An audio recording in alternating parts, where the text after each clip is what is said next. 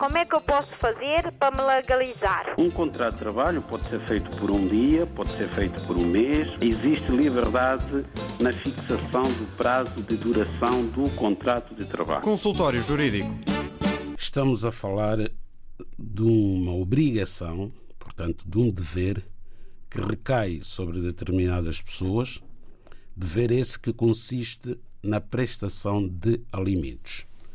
Bom, eh, vamos tentar desde logo eh, explicar o que são alimentos em direito.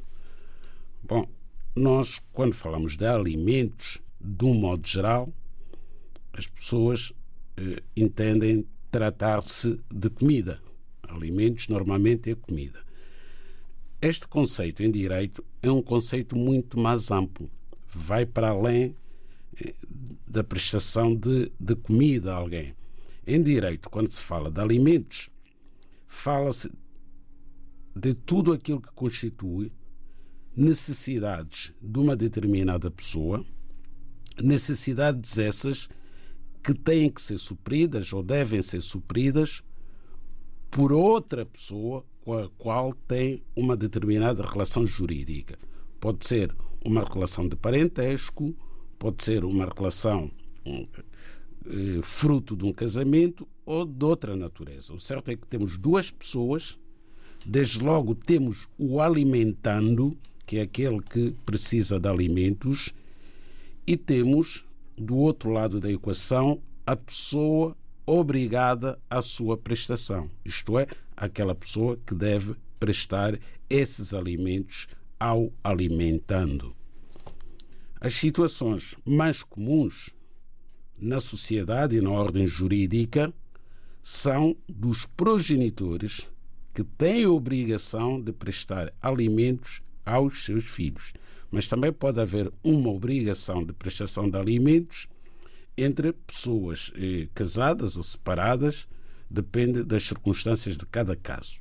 Mas o mais importante para nós são as crianças que têm necessidade de alimentos e cujo prestador viola esta obrigação, ou seja, não os presta de tudo.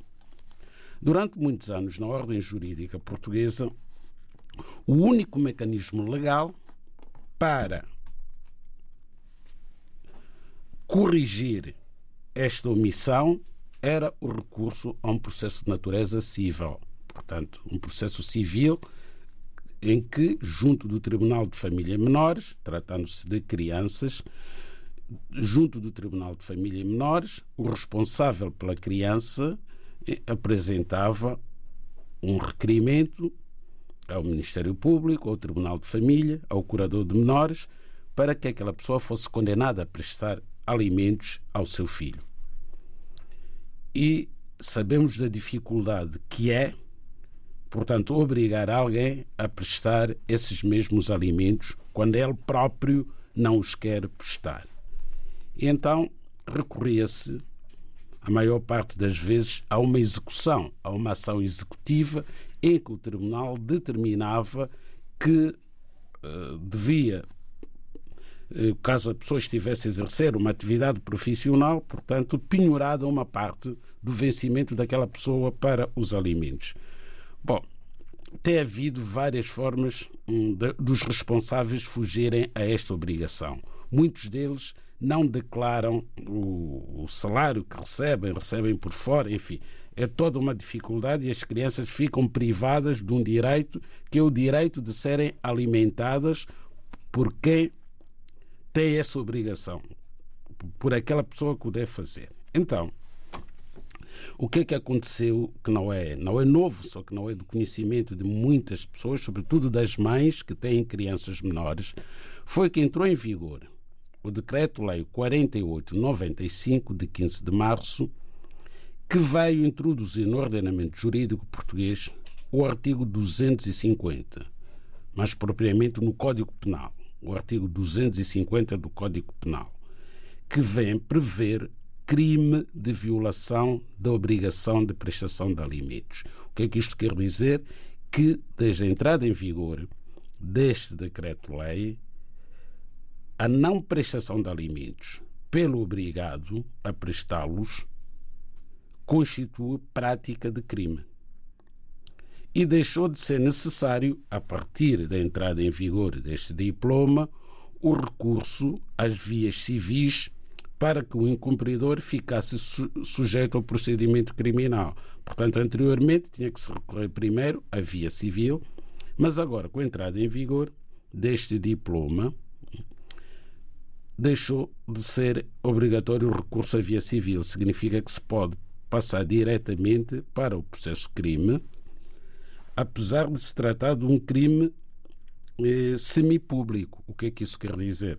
Quer dizer que é preciso apresentar uma queixa para dar início ao processo penal com vista à condenação da pessoa que não presta alimentos, podendo prestá-los. E se a pessoa for condenada, pode ser condenada a uma pena de prisão ou uma pena de multa. Portanto, hoje é crime não pagar alimentos, não prestar alimentos a quem eh, deva beneficiar desses alimentos.